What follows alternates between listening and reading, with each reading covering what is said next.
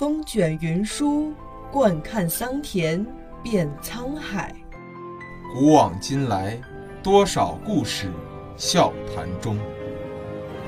传承中华历史文明，讲述陕西文物故事。听众朋友们，大家好，这里是陕西文物之声，欢迎收听今天的栏目《丝路寻根》。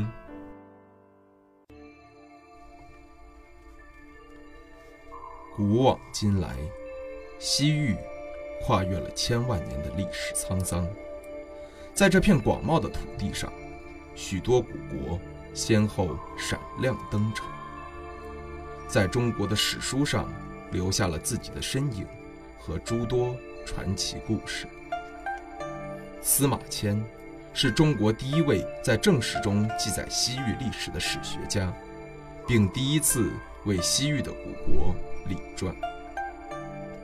公元前一二九年，在浩瀚的西域大沙漠中，一小队人马在急速地向西奔驰。他们穿过荒漠，越过高山，冒着飞沙烈日，顶着朔风严寒，在高山荒漠中草行露宿。有时候遇到匈奴的营哨或巡逻队，他们。还要小心翼翼地躲避。与一般商队不同的是，其中一人手里持着一支亭节，那是汉朝皇帝授给使者的凭证。这就是张骞和他的伙伴们。十年前，张骞奉汉武帝之命出使西域，中途被匈奴扣留了十年。今天，们终于逃出来了。张骞不敢忘记自己的使命，他要带领剩下的几位勇士继续西行，去寻找匈奴的敌国大肉之，联络他一起打击匈奴。经过几十天的跋涉，张骞等人沿着天山西北，越过伊犁河后，来到了一个西域大国——大。大宛国位于帕米尔高原西部的山脚下。希尔河的上中游，是塞种人建立的一个国家，也是被中国史书记载的第一个西域国家。据《史记》记载，当时的大宛国有大小七十个城邑，六万户居民，三十万人口。和西域一些几千或几万人口的国家比起来，无疑是一个大国。大宛国地处东西方交通要道。是连接康居、大肉支、乌孙、疏勒等古国的重要枢纽。作为一个农牧业国家，这里有着优越的自然环境、充沛的水源，国家富饶，人丁兴旺，盛产稻子、小麦、芝麻、胡萝卜、大蒜、葡萄和苜蓿等。张骞作为盛名在外的汉朝使者。大宛国的国王自然不敢怠慢，他马上下令工人准备最丰盛的晚餐。此时，由于丝绸之路尚未开拓，中西之间的交流也十分的罕见，因此，许多后来中原人士习以为常的蔬菜和水果等，对于张骞和他带领的使徒们而言，都是第一次开眼。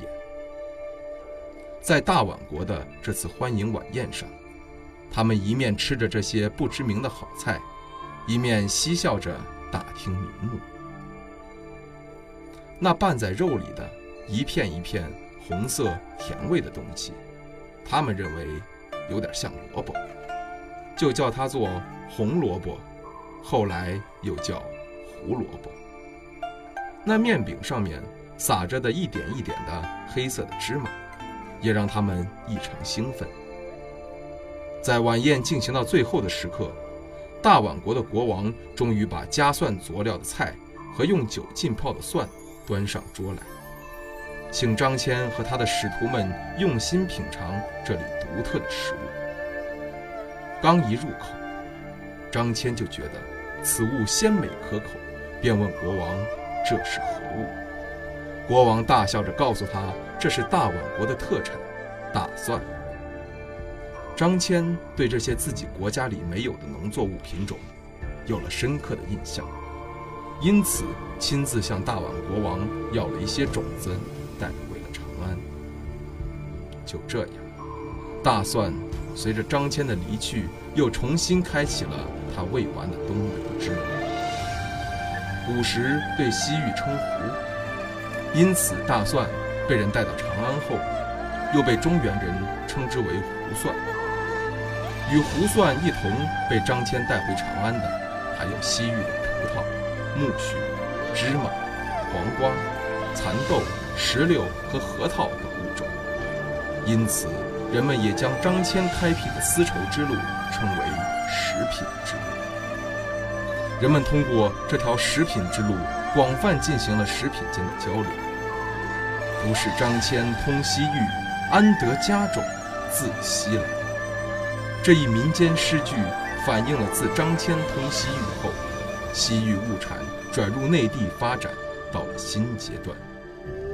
可以说，正是这一时期西域物产的传入，才大大丰富了中原人民的物质生活。思路的畅通，使生长在西域的大蒜得以顺利地被输入到了中原地区。它在新的土地上扎根安寨。受到了当地老百姓的欢迎，他们很快就学会了培育大蒜，并能根据土壤环境和气候掌握种植大蒜的季节。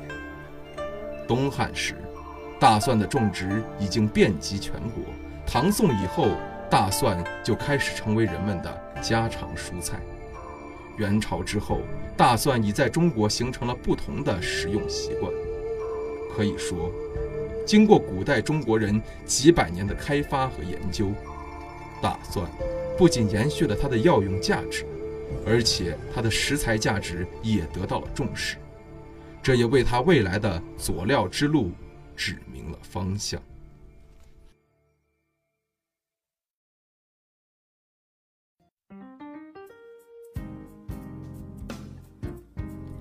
感谢收听今天的陕西文物之声。更多往期节目及相关文物动态，敬请关注陕西文物之声官方微博或登录蜻蜓 FM 收听。听众朋友们，我们下期再见。